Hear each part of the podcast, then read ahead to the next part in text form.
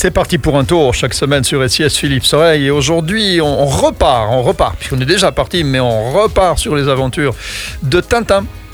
Oui, alors je ne sais pas si tu as déjà eu l'occasion de rencontrer en vrai un personnage de bande dessinée. Hein, je ne parle pas de Jean-Pierre Talbot qui fut le Tintin au cinéma. C'est un bon copain. hein, C'est pas doigt que j'ai rencontré à plusieurs reprises parce qu'il pratique ce qu'on appelle le canicross. Voilà.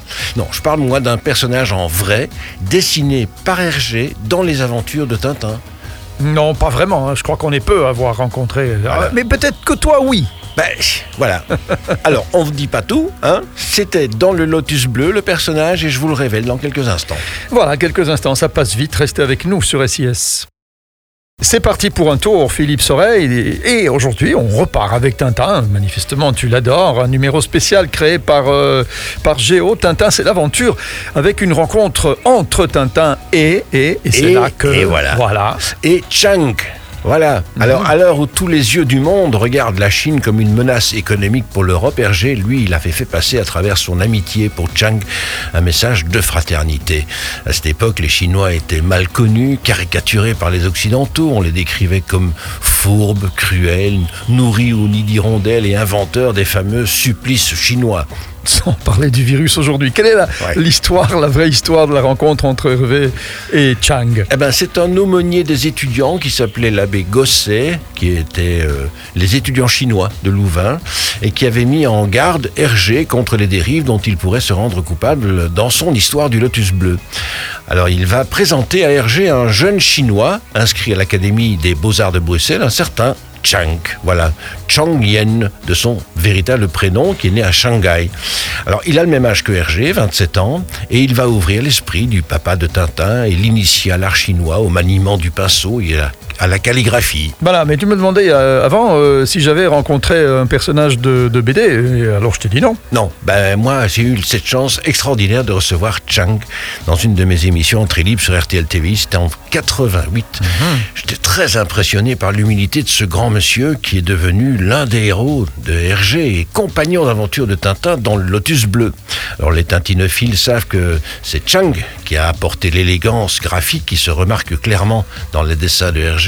D'ailleurs, le dessinateur belge le plus connu dans le monde entier a aussi, euh, depuis sa rencontre avec Chang, cessé d'inventer des histoires caricaturales comme par exemple dans Tintin au pays des soviets ou Tintin en Amérique. Il se met véritablement à rechercher, dans une documentation véritablement sérieuse, des témoignages authentiques, des sources de vérité et pour inspirer ses futurs scénarios. Et puis donc on découvre aussi Chang dans Tintin au Tibet. Oui, oui, en effet. Ah oui. hein, parce que Chang, euh, bon, il était retourné à Shanghai hein, après être passé par Bruxelles, notamment pour organiser une exposition de 16 heures en 1936, qui est d'ailleurs l'année de sortie du Lotus Bleu. Mais en 1966, victime de la révolution culturelle, Chang est envoyé en rééducation, comme on dit là-bas, à la campagne, et ses sculptures sont toutes détruites. Alors les retrouvailles entre Hergé et Chang, bah, elles seront assez difficiles à faire parce que Hergé ne peut pas obtenir de visa pour aller en Chine. Et c'est un certain Gérard Vallet, ça te dit sans doute quelque chose Oui, oui, je m'en souviens bien. Journaliste à la RTBF qui faisait le petit matin, qui réussira ce tour de force d'amener Chang en Europe en 1981.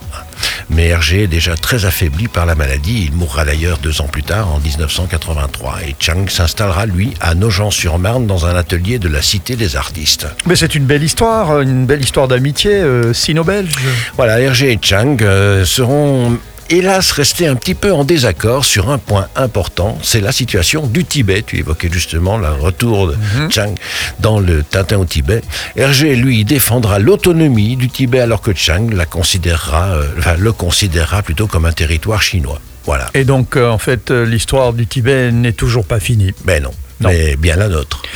Pour aujourd'hui. Pour aujourd'hui. Pour aujourd'hui. Pour aujourd'hui. À très vite, Philippe Soreille. À très bientôt.